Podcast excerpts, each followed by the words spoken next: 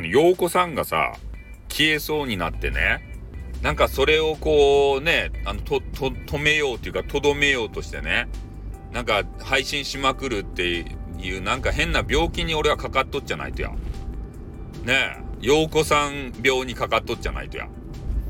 なんか、こう、ある時期が来るとさ、陽子さんを集中放火してね、なんかこう、よ、陽子、陽子さん配信をしまくるのって何なんですかね、一体。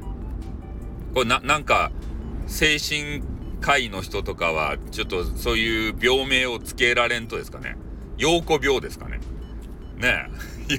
陽子ちょっと待ってくれよ病みたいな、そんな、ねえ、あの病名がつくんですかね。うん。なんかよくわからんけど、とにかく陽子。ね、とにかく、陽子と言いたくなる。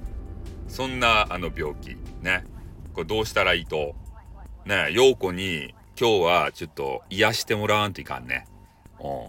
陽子と喋りたいですね。嘘です。喋りません。喋ったらね、もうほんと大変なことになりますからね。うん。ということで終わります。あってー